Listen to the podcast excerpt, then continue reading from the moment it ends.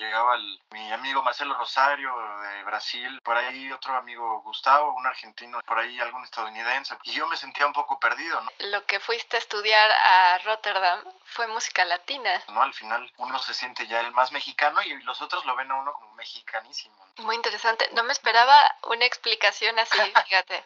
que no se dejó de nada ni de las presiones de la época. Y bueno, de ahí salen muchas de las composiciones como así pasionales, ¿no? De, de la tía Zoila.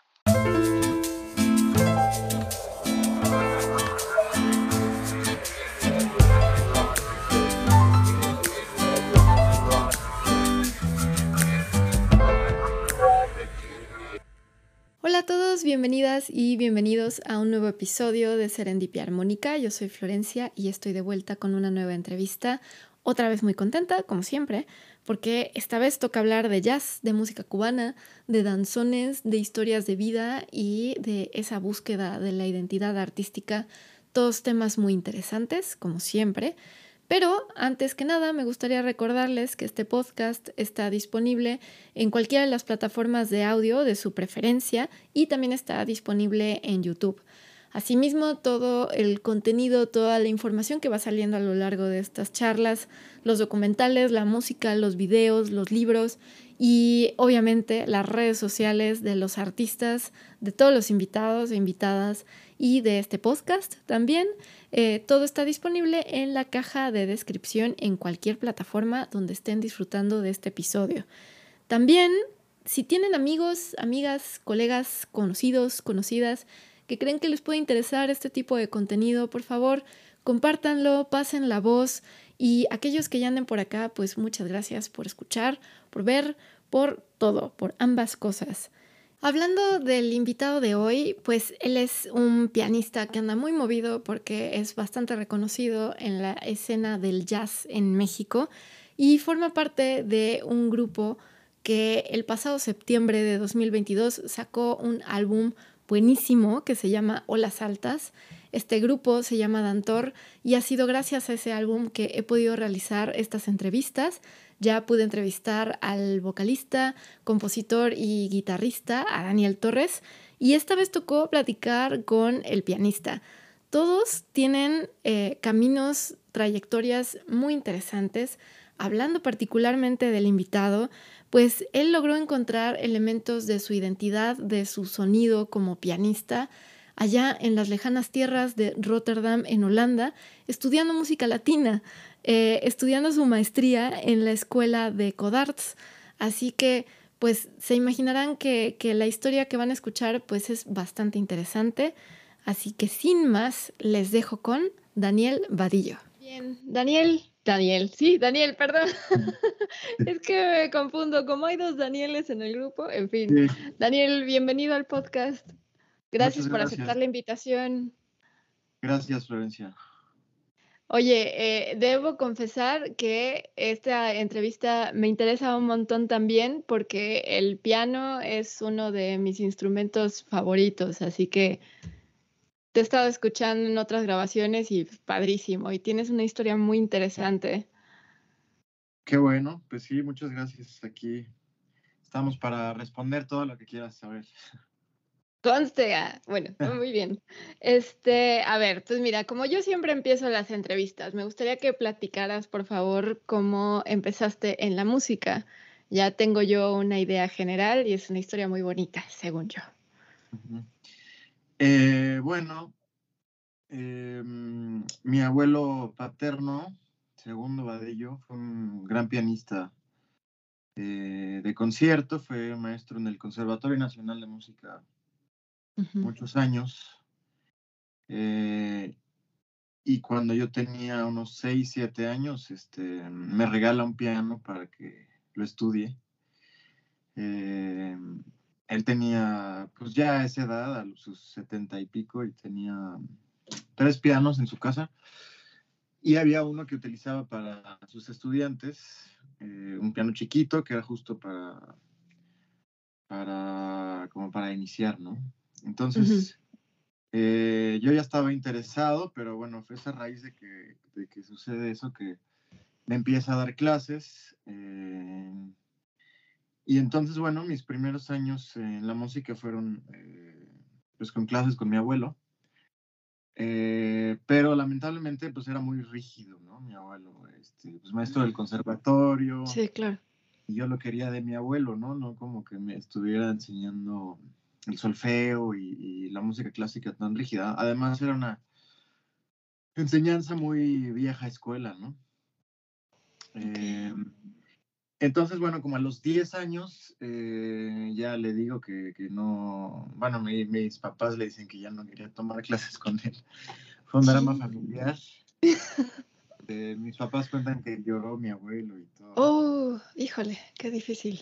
Sí, pero eh, bueno, yo por ese entonces estaba ya en la orquesta de la escuela y, y me consiguieron un maestro, un profesor que él había estudiado composición en la Escuela Nacional de Música, Alejandro Romo, que en paz descanse. Eh, y fue un maestro muy importante para mí porque yo continué con las bases, las, bases de piano clásico, pero a muy corta edad me eh, inculcó la, como el gusanito de, de, la improvisación, ¿no? Entonces a los 10 años él me pone a improvisar, no necesariamente en un contexto jazzístico, eh, sino que era como jugar con la música, ¿no? En la escala mayor, a ver, improvisa. Me impulsaba como a componer. Entonces, por ahí hay un disco que yo grabé como a los 10, 11 años, este, de, de los alumnos de este maestro, donde yo era el único que tenía ya composiciones propias, ¿no? Pero fue gracias a que él me, me, me impulsó a hacer esto, ¿no? Obviamente me ayudaba, no era nada cercano a una sinfonía ni nada complejo, pero era un primer intento de jugar, eh, jugar con la música, ¿no? Eh, entonces, bueno, continuó con él varios años. Eh, después, él se mudó a Cuernavaca, entonces tuve que cambiar de maestro. Tuve ya varios maestros particulares que me, me acercaron un poco más al jazz. Bueno, además de que en mi casa siempre se escuchó, mi papá escuchaba mucho jazz. y bueno, ya saliendo de la prepa, decido estudiar composición en forma en el Centro de Investigación y Estudios de la Música, en que estudié composición académica, por así decirlo, composición clásica. Ok. Y después tengo la oportunidad de hacer una maestría en Holanda, ¿no? En el Conservatorio de Rotterdam. Eh, y bueno, más o menos, a grandes rasgos, esa es mi historia como educativa, ¿no? Pero empieza, empieza sobre todo por, por mi abuelo. Oye, pero algo que me llama mucho la atención es cómo eh, desde chiquito, desde tan chico, le entraste o te adentraron a la improvisación. ¿Te costó trabajo? Porque de venir de la, de la escuela rígida a así como en como hoja en blanco, órale, lo que te salga, ¿te costó? Sí, no, yo creo que no, al revés, o sea, siempre lo sentí muy, muy natural, ¿no? Como también, pues de chico eres una esponja, ¿no? Entonces, claro. no tenía tantos años de formación rígida como para que me haya costado trabajo, ¿no? Ahora muchos de mis alumnos, sí, o sea, que tengo una, una, una chica que es una súper pianista clásica, eh, pero nunca ha improvisado, ¿no? Entonces ya ahorita a los 25 tal le cuesta muchísimo trabajo, ¿no? Aunque es súper, técnicamente, no sé, me da tres vueltas técnicamente, este, eh, es muy musical, pero le cuesta mucho más trabajo porque no, nunca lo hizo, ¿no? Y, yo al, hacerlo de tan chico, este, y justo esa es como la clave que a mí me gusta, o sea, la frase de jugar con la música es lo que yo le digo también a mis alumnos. Eh, a la par, te digo que en la, orquesta de la escuela eh, se inculcaba también esto de componer como en colectivo, ¿no? Con los otros compañeros. Ah, qué padre. Entonces sí, sí fui muy privilegiado en, en, esa, en esa parte que no muchos experimentaron, ¿no? Hasta, hasta después, ¿no? Em, entonces como que pues lo he desarrollado, eh, digo, hay gente que también lo, lo ha hecho, pero no es, no es muy común, ¿no? O sea, como que la gente empieza a improvisar ya más, más tarde, por lo menos en, México. Y en este contexto de ciudad, ¿no? Claro, claro, porque dar el brinco de, lo clásico a cualquier otro género, no se diga el jazz para improvisar, yo creo que muchos experimentan incluso miedo, ¿no? Porque está, vienes de un de cierta disciplina que, que, pues sí, que te impide, o sea, muy estricta, que te impide como soltarte, perderle el miedo a equivocarte, ¿no? Hablando en general, obviamente, ¿no? Porque pues hay muchas formaciones muy, muy interesantes en música clásica, pero, pero pues sí, es que eso es, es un gran paso. No, totalmente, eso es lo que yo veo más, ¿no? Como que tienen miedo, todo el tiempo están improvisando y obviamente es un proceso. Al principio pues no suena bien, ¿no? Pero porque nunca lo han hecho, ¿no? Y siempre es como que piden, están pidiendo disculpas constantemente, ¿no? no, perdón, perdón, perdón. Yo, a ver, no tienes que disculparte de nada. Simplemente es un proceso y tienes que dejar fluir, ¿no? ¿Cómo vas a improvisar mejor? Pues improvisando y haciendo ejercicios que te permitan ser más libre, ¿no? ¿Cómo ayudas a tus alumnos cuando se ponen demasiado tensos para improvisar? ¿Cómo le, ¿Qué haces para que se sientan tranquilos? Pues, o sea, yo lo que hago, más bien mi técnica es como empezar desde lo más sencillo, lo que... En lo que haya como poco margen de, de error, ¿no? Que, por ejemplo, es una... Improvisar, por ejemplo, en Do mayor, ¿no? Que que, ah, bueno, a lo mejor los que conocen el piano saben, pero, pero Do mayor son todas las teclas blancas, ¿no? Así es. Si yo toco esa escala son las teclas blancas y bueno, tengo que, que este, mm, establecer el centro eh, tonal en Do, entonces puedo hacer el bajo en Do, ¿no? Pero, mm, pero es tan simple como eso, ¿no? Como decirle, a ver, tú toca lo que sea, la única regla es que puedes tocar solo las notas blancas. Y entonces eso va a sonar bien, ¿no? a partir de que tienen, agarran un poquito de confianza, eh, pues eso, ¿no? Es como, es difícil que suene mal eh, si solo tienes esas opciones, ¿no? O la escala de blues, que son de hecho menos notas, son, son cinco notas, ¿no? Una escala pentáfona. Entonces, la regla es que solo pueden tocar esas notas. Y si solo tocan esas notas, va a sonar bien. Entonces, ahí como que ahí les ayuda a, empezar a agarrar un poquito de confianza. Y a partir de eso, eh, eh, pues avanza, ¿no? También otra es como, me decía una colega pianista, eh, que hace improvisar a los niños también. Las teclas negras también es una escala pentáfona, ¿no? Y es como divertido, ¿no? Así es como un juego, ¿no? Nada más toca las teclas negras. Entonces, como o sea, no lo, no lo tengo estandarizado ni, ni tan como organizado, pero, pero esos tres ejemplos yo creo que ayudan mucho a, pues desde niños hasta gente ya más grande que quiere empezar a improvisar. ¿no? Claro. ¿Y siempre te viste como compositor? Pues no realmente, o sea, aunque, aunque compuse también a muy temprana edad, digo, a los 10, 11 años yo no, no escribía nada, más bien, o sea, como que tenía la idea en el piano y mi maestro me ayudaba a escribirlo, ¿no? Ajá. Eh, yo realmente cuando salgo de, de, la prepa, pues ya tenía una banda de jazz, había grabado dos discos eh, y había como compuesto colectivamente. Pero bueno, ahí es cuando digo, oye, no, pues yo quiero saber componer bien, escribir para todos los instrumentos, este, poder escribir, por ejemplo, música para cine, que siempre ha sido uno de mis de mis sueños, este, mm. hacer de una película, ¿no? Pero eso quería, ¿no? Como que tenía mucha hambre de, saber cómo, cómo hacerlo, cómo escribirlo. Y es ahí que me empiezo a considerar, o sea, me empiezo a creer más que puedo ser este, un compositor, ¿no? Este, realmente antes no, no me sentaba y como que agarraba la, la pluma, por así decirlo, ¿no? colectivamente había creado composiciones con mis compañeros de aquella banda que se llamaba Maracame. Eh, y, y, nada, pues es en el CIEM que empiezo a escribir y bueno, ya después lo he seguido, lo he seguido haciendo, ¿no? Y algo que llama mucho la atención es que lo que fuiste a estudiar a Rotterdam fue música latina, ¿no?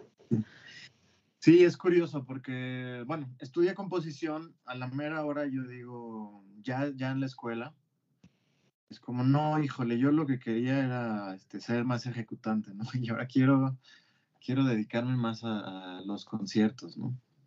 Y bueno, sobre todo a tocar mi música, ¿no? A tocar mis composiciones. Ese es como el, el sueño, ¿no? Este, en mi casa siempre se escuchó música, o sea, jazz y música cubana, ¿no? y brasileña. O sea, como esas tres vertientes entre mi mamá y mi papá fue como lo que más me, me ponían. Eh, después a mí me va interesando y encuentro, bueno, quería estudiar en el extranjero, busco esta escuela Berkeley, que es como la más famosa del mundo, en Boston, y bueno, y la verdad es que era imposible pagar el, pagarla, ¿no? La cuota. Entonces, bueno, después de Estados Unidos em, volteé a Europa y resulta, tengo un amigo, eh, Pablo Reyes, que había estudiado en Rotterdam, y en uno de sus, de sus regresos a México me dice, oye, yo creo que esa escuela te convendría mucho a ti. Hay una facultad de música del mundo. Entonces me cuenta que ahí en Codarts había gente estudiando música de la India, música turca, eh, flamenco, este, jazz, música clásica, y había este departamento, sí, un departamento de música latina, ¿no? Entonces yo no era que le tirara específicamente a eso, ¿no? Como hice una maestría, eh, pues pude hacer mi programa como muy libremente, ¿no? Entonces, de base, sí, el, el, programa en el que estuve era como especialización en música cubana y música brasileña, ¿no? Entonces sí, yo tenía un maestro de piano cubano, un maestro de piano brasileño, este, una maestra de piano jazz también. Y, y eh, escogí materias de composición, ¿no? Entonces como que hice un, un, revoltijo de, de, todo lo que me gustaba, ¿no? Al final, cuando fui a hacer la audición, me acuerdo que los, lo que más les gustó fue una composición eh, original, ¿no? Como que yo llevaba, llevaba preparado un programa y me preguntan, oye, eh, pues aquí dice en tu currículum que lo que estudiaste es, es, composición, ¿no? Entonces, eh, pues toca algo tuyo, ¿no? Y ahí es así, ya me pongo súper nervioso, pero, pero bueno, toco justo una composición que está en, mi disco, Jaqueca. Eh, Ajá, ah, y, poco. Sí, y eso les, les gustó muchísimo. como que me les gustó mucho mi perfil, ¿no? Porque era, pues tenía cierto nivel como pianista, pero pero era raro que, que también fuera compositor, ¿no? Entonces, eh, al final sí, o sea, no, sí estudié, o sea, yo digo que estudié como Latin Jazz, porque hice una mezcolanza de, de, esos lenguajes, ¿no? Y, y, eso, pero sí es curioso, ¿no? O sea, como pues, estuve en maestro cubano en, en, Holanda, ¿no? Sí, sí, sí, sí, o sea, donde, donde menos te esperas, ¿no? Ahí te, uniste con todas esas raíces latinoamericanas. Oye, hablando, ahorita que mencionas Jaqueca, que está en tu disco de Sin Lugar, hay una pues, anécdota que se me hizo muy interesante y me gustaría que platicaras más. Tienes, hay una pieza que se llama Corazón. Eh, a ver, cuéntanos, cuéntanos, que yo ya sé por dónde va. Se llama Corazón Pasión. Eh, entonces, bueno, la historia es que mi, bueno, la hermana de mi abuelo, eh, Zoila Vadillo, la tía Zoila, que ya no conocí, eh, pues fue una también pianista y compositora eh, de Ciudad del Carmen, Campeche, que dejó un legado de, boleros y, y, foxtrots y valses y, y canciones este, que yo descubrí. Bueno, mi, abuelo las tocaba con, mi abuela cuando yo era niño. Y estando en Holanda, yo tenía que hacer un proyecto como de investigación, ¿no? Entonces, dentro de muchas cosas, eh, recuperé ese archivo de mi tía y decido para, mi, para el resultado final de mi investigación eh, hacer una especie de arreglo de una de las piezas de mi tía que se titula Corazón. Originalmente era un vals. Y bueno, con, con, el tema de, de mi investigación, que, fue más acerca de un pianista que se llama Gonzalo Rubalcaba, mezclo los dos, eh, los dos contenidos y, y, me resulta esa, esa pieza que se llama Corazón Pasión. Pasión porque el, el, disco que analicé yo de Gonzalo Rubalcaba se llama Mi Gran Pasión. ¿no? Entonces, bueno, ahí en el título dice, basado en un tema de Soy Lavadillo y en los solos de Gonzalo Rubalcaba en Mi Gran Pasión. Eh, entonces, bueno, de eso se trata ese tema y podemos profundizar más en, lo que hice, ¿no? Pero básicamente es como esa mezcolanza. Sí, sí me gustaría profundizar un poco más porque, pues, obviamente el tema de las compositoras, pues, es un tema ahorita súper importante, ¿no? Y hay mucha investigación eh, alrededor de para rescatar un montón de obra de, de, mujeres compositoras en todo el mundo que ha, quedado ahí arrumbada, ¿no? Eh, ahorita, aparte de lo que cuentas, o sea, yo nada más sabía que era una composición de tu tía abuela, Zoila, y que eh, había sido un vals eh, originalmente esta pieza, ¿no? Pero sí sabía que había compuesto foxtrots y todo. Eh, me gustaría conocer un poco más de su historia si, si te la sabes, porque estamos hablando entonces de los años 20 del siglo XX. Sí, Toda esa efervescencia, ¿no? Calculamos como que esa pieza debió haber estado compuesta en los 30 o 40, no estamos... Ah, ok, ok, ok. No estamos seguros porque no, no está la fecha, ¿no? Este, pero sí, la, la, con todos esos temas los compuso en su juventud, ¿no? No sabemos de la ciencia cierta, pero mi papá cuenta que, mm, bueno, tuvo una formación como, como pianista en, en, Ciudad del Carmen, Campeche, ¿no? Eh, y a muy corta edad se, se, viene a la Ciudad de México a estudiar en el conservatorio, ¿no? Dice mi papá que, que al parecer acaba la, la carrera de pianista eh, en, menos tiempo que lo normal porque ella llega ya con un, con un ah, gran nivel, ¿no? Ella ya era una super pianista cuando llega al conservatorio, entonces lo acaba rápido. Y, y bueno, pues se viene acá, tiene la carrera de, de pianista y más bien se dedica a la docencia, ¿no? Ella ya fue eh, maestra y, y administrativa en, la SEP de, la música, ¿no? Eh, dirigía ahí, hay también más fotos ahí como dirigiendo un coro en el Zócalo, ¿no? Como de niños y, bueno, tenía un cargo en la SEP. Eh, y lo de las composiciones, bueno, ella desde Ciudad del Carmen parece que tenía una banda de, pues no era una big band, pero era algo así donde tocaba las composiciones, ¿no? Sí.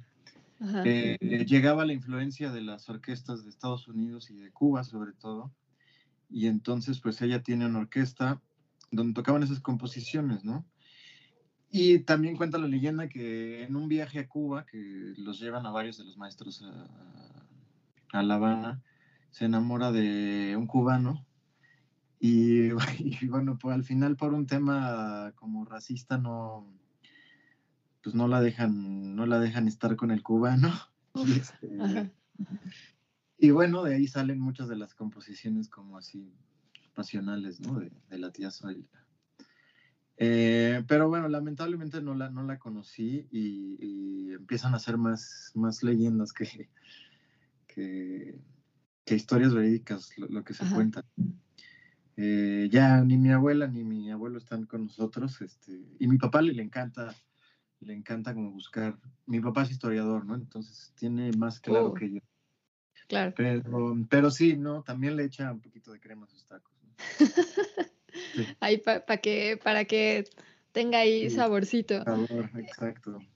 Oye, es que la verdad me suena a que era una mujer eh, que, que gozó de mucha libertad en ese sentido, ¿no? O sea, porque poder, déjate ser música, o sea, componer y que, y que se toquen tus piezas y tener tu banda y todo, ay, qué padre, o sea, suena que pudo como explayarse rico así en, en, la música, ¿no? Sí, pues fue una, o sea, también, o sea, fue una mujer como muy dura, ¿no? O sea, no, ya nunca se casó y era como la mamá de mi abuelo, ¿no? Era mucho más grande que mi abuelo. Mm, ok. A mi abuelo lo disciplinó extremadamente. Este, por ejemplo, esa historia no es tan padre porque a mi abuelo, mi abuelo siendo un gran pianista, eh, la tía Zoila le dijo, no, pues lo único que puedes hacer tú de músico es ser maestro, ¿no? Entonces ahí yo, o sea, queremos que se truncó una carrera brillante de mi, de mi abuelo como pianista de concierto. Y después fue un gran maestro, ¿no? Pero no, no lo dejó brillar, por así decirlo. ¿no? Entiendo.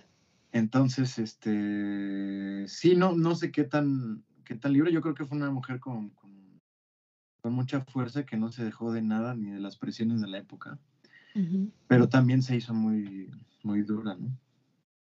También ahí se quedaron ciertas cosas. Sí.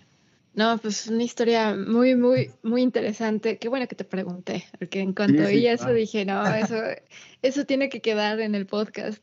Este, a ver, volviendo a tus estudios de, en, en Rotterdam, eh, ¿Dónde, por ejemplo, ahorita tenía pensado otra pregunta, pero se me vino de repente. Si uno quisiera conocer la investigación que hiciste sobre, sobre la obra de, tu tía abuela, ¿dónde la podemos leer?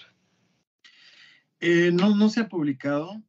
Curiosamente, mm, ahora fui a dar un curso a, Jalapa, la universidad, que tiene una escuela de jazz buenísima, de y di una conferencia, ¿no? Eh, no es tanto la investigación de, de, las piezas de mi tía abuela, sino que escogí esa pieza. Y, y la investigación va más del de, más es un proceso de cómo llegué a, a, decidir qué es lo que quería investigar, ¿no? Como buscando en mis raíces, encontré lo de mi abuela, encontré en lo de mi tía abuela, encontré que eh, pues mi abuelo tocaba danzones, eh, y entonces la investigación empieza por ahí, ¿no? Como que quiero investigar de los danzones, por la raíz que tengo familiar. Y bueno, y es un género muy interesante que es de Cuba, pero curiosamente en México mucha gente piensa que es mexicano, ¿no? Sí. Ahora hay, hay danzón mexicano, hay danzón cubano. A mí me interesaba mucho más como la parte pianística y composicional del danzón. Entonces empiezo la investigación por ahí transcribo eh, danzones viejos y transcribo danzones modernos, ¿no? Que mis maestros me recomiendan ese disco que se llama Mi Gran Pasión del pianista cubano Gonzalo Rubalcaba. Entonces hago como un estudio comparativo de un danzón moderno con un danzón viejo y a partir de eso mi primer resultado es un danzón, ¿no? Eh, entonces, bueno, a partir de ese danzón, la última parte de los danzones eh, tiene un montuno, que es una parte más improvisatoria, ¿no? De ahí sale el cha-cha-cha, de ahí sale el mambo, varios de los géneros ya más populares cubanos. Salen del danzón y entonces hay una parte de improvisación pianística. Entonces, toda la segunda parte de mi investigación es más acerca de la, improvisación en ese, en ese punto específico del danzón. Lo mezclo con mi improvisación me transcribo a mí mismo, eh, como para ver dónde estaban mis fallas, qué es lo que yo quería mejorar. Y bueno, el punto final es donde agarro la composición de mi tía abuela eh, con los resultados que yo había sacado de mi investigación de, de Gonzalo Rubalcaba. Y hago este tema, Corazón Pasión, ¿no? Que, que, tiene las dos cosas, ¿no? Tiene, bueno, esa raíz que yo tenía más de, de, de mi tía abuela, de los danzones, eh, y tiene una colección de notas mucho más modernas por, por Gonzalo, ¿no?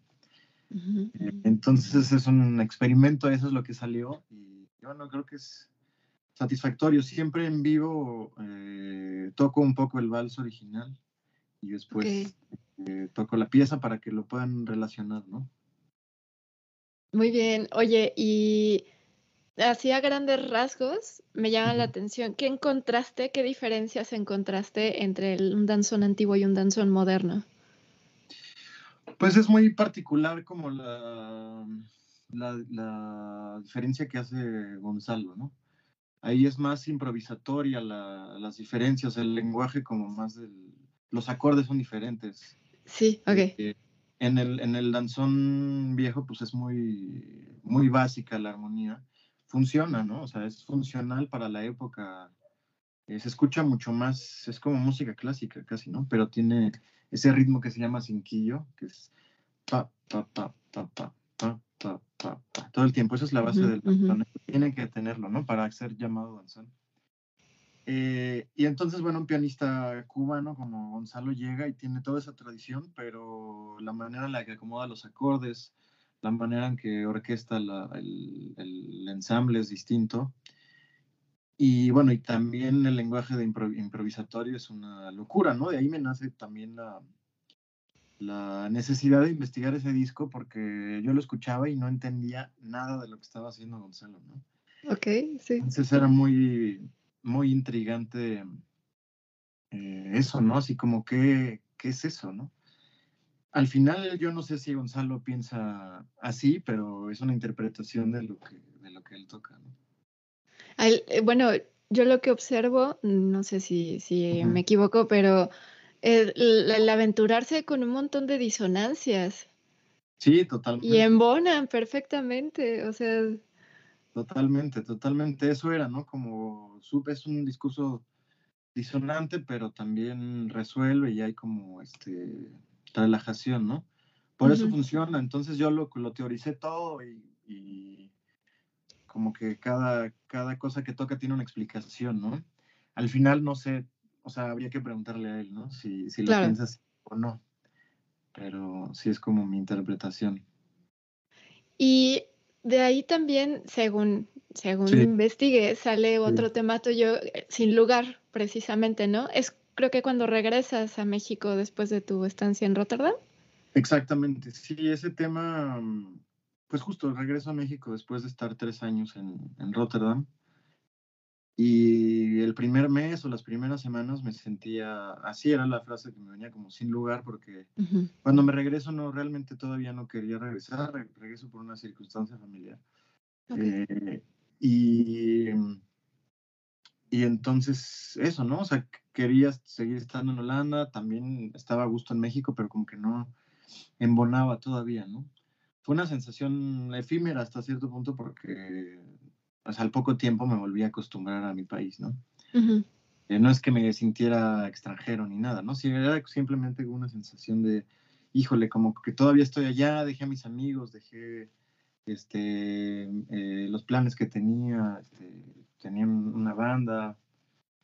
Entonces fueron unos meses raros, pero mm, pues compongo ese tema y, y, ya, ¿no? Curiosamente esa época empecé a tocar con Jenny Boyan, que es la que canta la que canta en el tema. Y, y lo, lo, lo compongo pensando en que ella lo, lo iba a, interpretar, ¿no? Ya, ok. Pero sí, así se llama el tema y después el, el, disco también se llama así. Y algo que me llama la atención que mencionas es que de alguna manera fuiste a encontrar tus raíces al otro lado del océano, ¿no? O sea, el estar allá te conectó con, con los sonidos de, de, tu familia, de acá, pues, o sea, de Latinoamérica, pero sobre todo lo que oías en casa, ¿no? Sí, totalmente.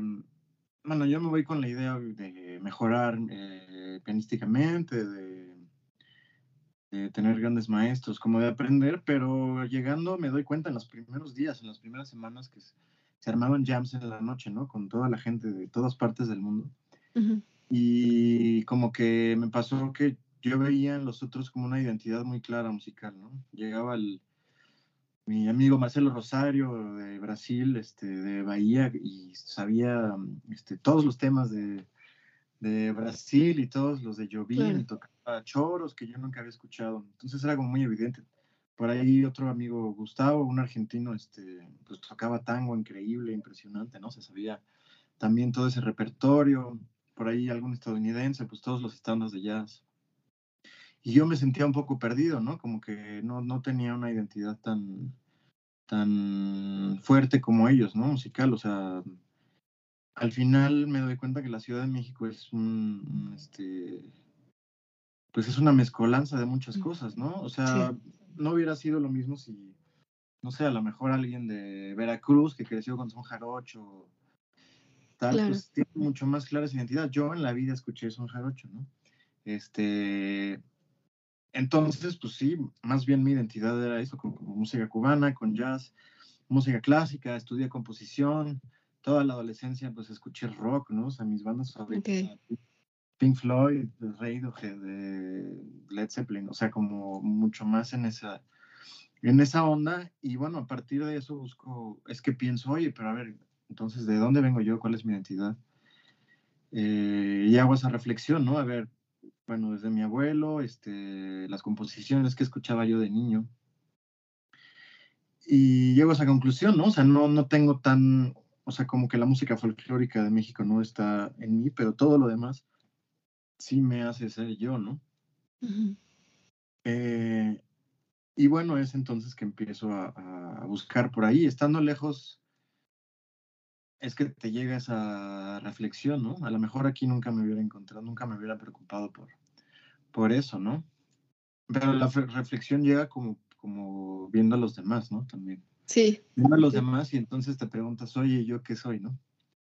Eh, entonces fue, fue muy interesante ese proceso, ¿no? Al final uno se siente ya el más mexicano y los otros lo ven a uno como mexicanísimo, ¿no?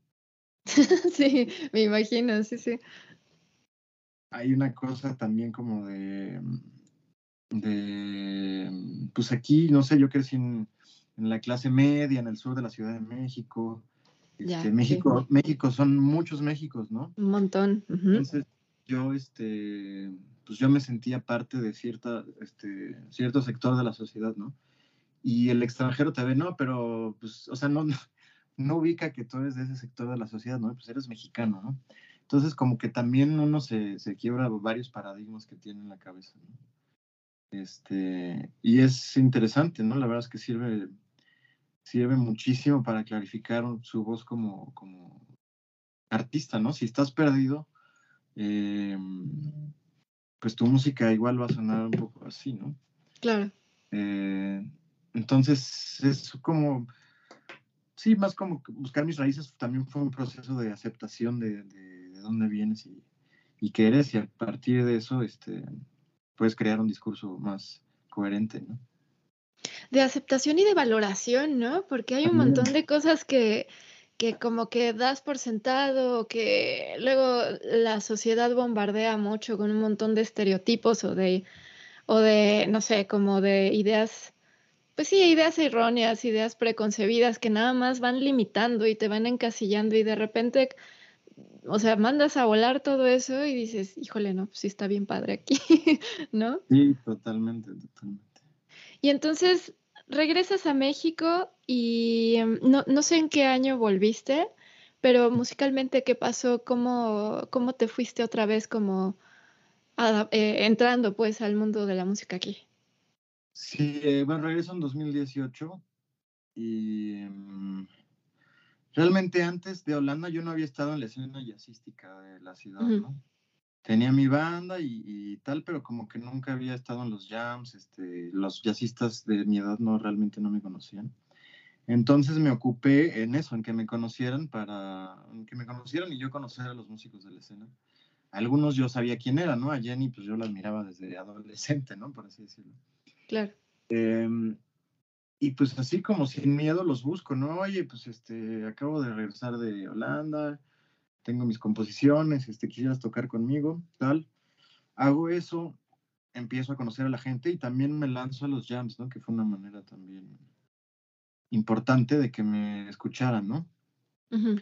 Eh, entonces tenía esos dos objetivos, que me escucharan para que de alguna manera me hablaran para tocar y como yo conocerlos para ver con quién podía tocar mi música, ¿no? Eh, entonces no fue un proceso tan difícil, o sea, como fue rápido que empecé a tocar. Al principio los lugares no me daban fechas, ¿no? Que le pasa a mucha gente que está intentando encontrar a la escena, que si no te conocen los lugares, pues de plano puedes tocar increíble, pero si no te, si no te conocen, si no te han visto los dueños o los bookers, es difícil que te den una fecha, ¿no? Entonces el primer año es un poco difícil, pero hice buena labor de que los músicos me conocieran, ¿no?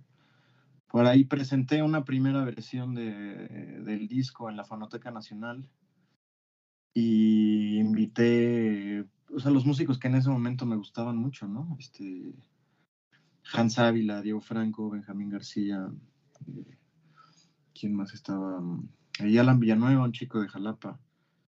Em, y sale muy bien el concierto y fue como un primer este, acercamiento a tocar mi música, ¿no? Eh, toco con la mayoría de los músicos y es hasta, hasta la gira Brasil que conozco a, a Dan Tork, que me presenta a Aaron Cruz y a, y a, Iram, que son creo con los que ya acabo eh, haciendo el trío, ¿no? Pero sí fue un proceso de, de, conocer y depurar y a ver, este todo increíble, pero a lo mejor no, no me acomoda para, para el sonido que quiero lograr, ¿no? o todo increíble, pero veo que no le, no le prende tanto mi música, ¿no? Entonces, este, pues, pues sí, es un proceso, un proceso interesante. Sí, no, no, no es fácil, o sea, no, no va a embonar con todos, ¿no? Y estamos hablando de, de Aaron Cruz, que es el, el bajista de, de Dantor, y de Iram, el baterista. Eh, Si alguien quiere ir a, a ver qué hay de nuevo en el jazz, cuáles son los, los lugares icónicos en Ciudad de México para echar ojo. Pues los icónicos son el 5, eh, ahora Yazatlán, Casafranca, Parque de Lennox, son como los cuatro que están más eh, activos. Tienen música de martes a domingo, ¿no? Con llenos, llenos casi totales todos los días. Eh, para música nueva, yo diría que el mejor es Casafranca, es como el que tiene propuestas quizá más aventuradas. ok. Y quizá Yazatlán también. Em, el 5 es un gran club, pero digo, no es. Eh, no me gusta criticarlo así, pero mm, han optado mucho como por este tipo de homenajes, así. Bueno, este, Amy Winehouse. Mm. Pues, y el miércoles tenemos homenaje a no sé quién, ¿no? Igual Parque de Lennox no es mi favorito. Eh, y en, en, realidad, entonces, si alguien quiere escuchar música nueva, les diría que Casafranco y Azatlán, que aceptan propuestas más, más aventuradas, pues, ¿no? Ok. Igual para los que se quieran lanzar ahí para, para darse a conocer, ¿no? Que le intenten por ahí. Exacto. Exactamente. ¿Y qué fue lo que te hizo que dijeras, sí, va, con, con Iram y con Aarón me entiendo? Pues fue la gira, ¿no? O sea, empezamos a ensayar, digo, eh, fue una casualidad que me hablara, fue el diciembre de, pues justo yo acabo de llegar, diciembre del 2018. Eh, eh, llego a México y en diciembre, era creo que, creo que 30 de diciembre, 31 de diciembre, me habla un compañero pianista súper bueno, Emanuel Chopis. Me dice, oye, fíjate que tengo una gira a Brasil que no voy a poder hacer.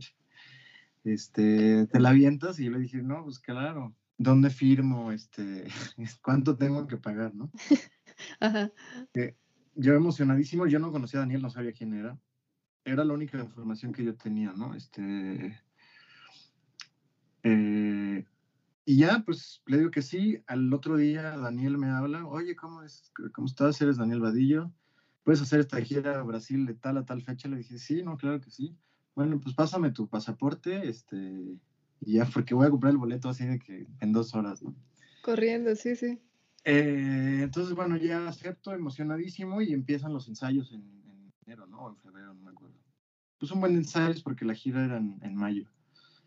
Eh, y es ahí que conozco a Iram. Eh, con Iram había tenido por ahí un hueso justo con Jen y algo, pues una cosa navideña X. Ok. Este, y Aaron, pues yo lo admiraba desde siempre. Entonces llevo el primer ensayo como súper súper nervioso, ¿no? Emocionado. el emocionado, nervioso de tocar con el maestro. Eh, sale muy bien, como que hicimos clic musical rápido.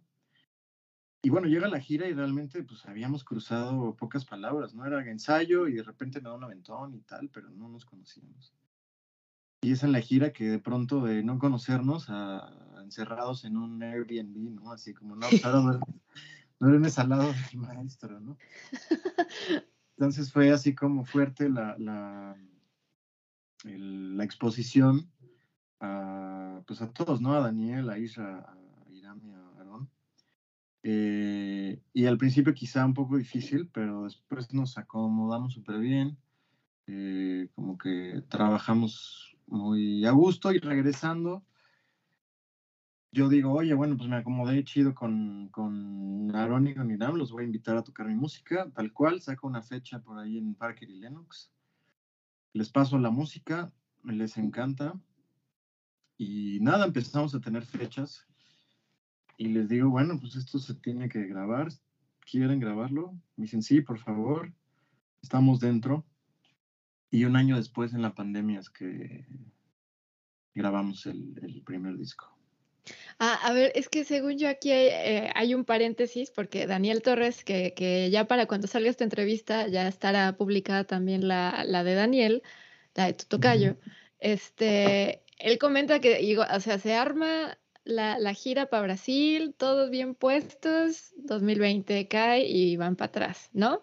Sí, sí, sí es esa misma, supongo, ¿no? Hasta después logran irse.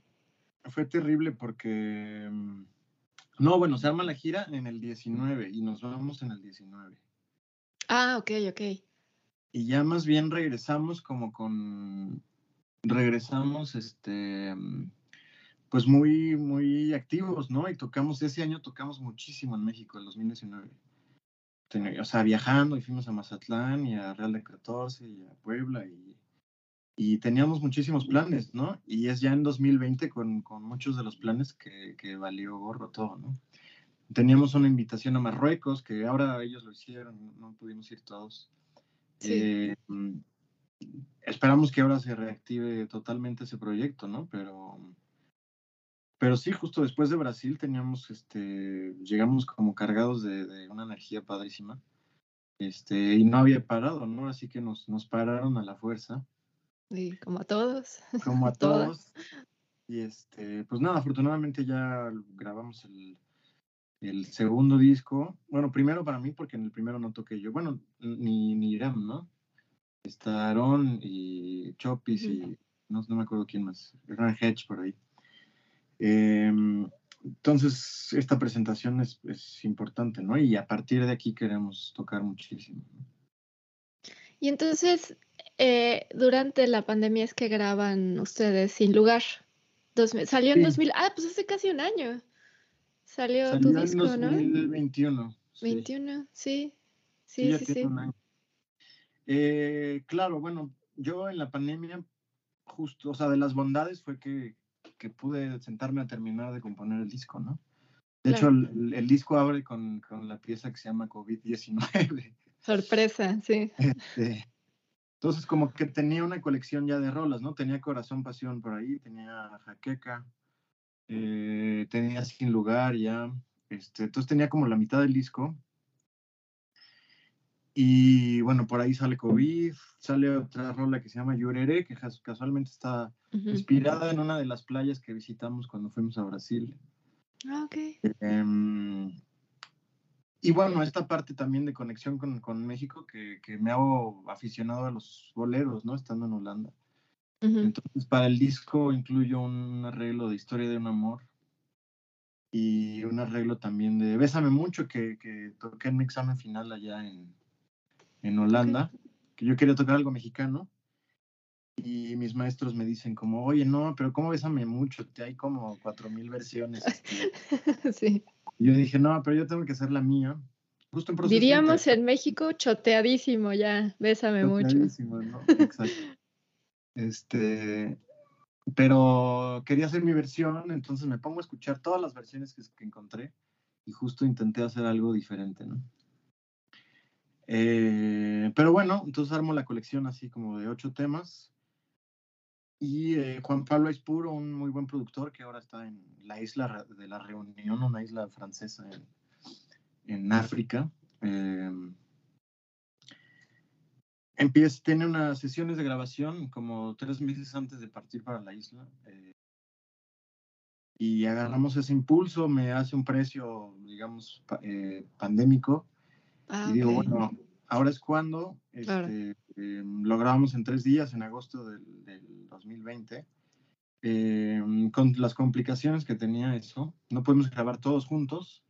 Eh, el trío sí grabó juntos, pero los metales después, Jenny grabó desde su casa, por ejemplo. Ah, ¿en serio? Eh, Órale. No se nota. Eh, que no era lo mejor, ¿no? Yo le, le invité al estudio, pero no quiso ir. Digo, había, era comprensible, ¿no? También el primer año, pues la gente tenía mucho miedo, ¿no? Sí. Eh, y así se grabó, ¿no? Quedó una cosa muy bonita para, para mí. Se presenta al año siguiente en el Teatro de la Ciudad, ¿no? Eh, que fue algo mágico, ¿no? Yo tener un concierto mío de mi música en el Teatro de la Ciudad, la verdad es que fue eh, un sueño increíble. Y bueno, nada, ahora estoy Llevo la mitad de un segundo disco. Esperamos que lo pueda acabar próximamente. Excelente, ya entonces pronto música nueva. Sí, sí, sí. Eh, tu tocayo, Daniel, comentó por ahí que tú tienes un excelente oído. ¿Ah, sí? No sé. A ver, no sé, no sé si tú tienes esa, esa cualidad excepcional que es tener el oído absoluto. No, o simplemente, ¿no? bueno, pero me gustaría que se hablara un poquito de eso, porque porque muchas veces se escucha como de, no, es que qué buen oído tienes y este, y te memorizas muy rápido todo y no sé qué, o sea, son muchas habilidades juntas, pero, pero ese tema se me hace muy interesante y así platicarlo un poco más estaría bueno.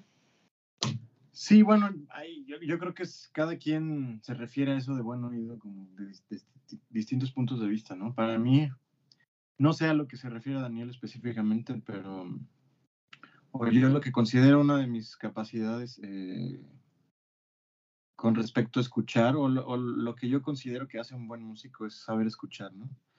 ¿Qué significa eso? Eh, no, evidentemente hay un, hay un, hay un nivel como técnico, ¿no? Que hay que tener, ¿no? Como de, haber poder sacar cosas de, de oído y sacar los acordes rápido y la melodía y tal, ¿no? Pero yo creo que se refiere más a que, soy muy, soy muy adaptable yo, ¿no? Escuchando algo, gracias a que eso te da la improvisación también, ¿no? Este, escuchas algo y como que te puedes unir y como que mezclarte con la música que viene eh, de una manera que no sea invasiva, sino que agregue a lo que ya está, ¿no? Okay. Entonces, eso pasó con, con Daniel, ¿no? Él, él compone toda la música de, del proyecto de Dantor, pero, pero cada uno de nosotros agrega, agrega su, su cucharada, ¿no? Entonces, eso es una habilidad que sí es importante tener, ¿no? No llegar desde un punto de vista, de, o sea, como, como del ego, ¿no? No llego yo a lucirme a la música de Daniel, ¿no?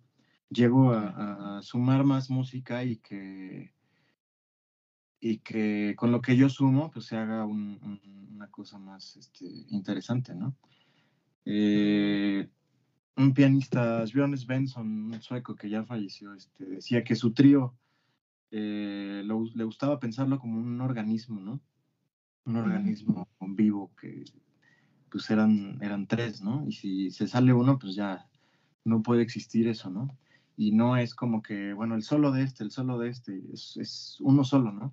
cuando se crea esa comunión, que es lo que yo creo que se crea muy padre en, Dantor, es cuando, cuando sale la mejor música, ¿no? Claro.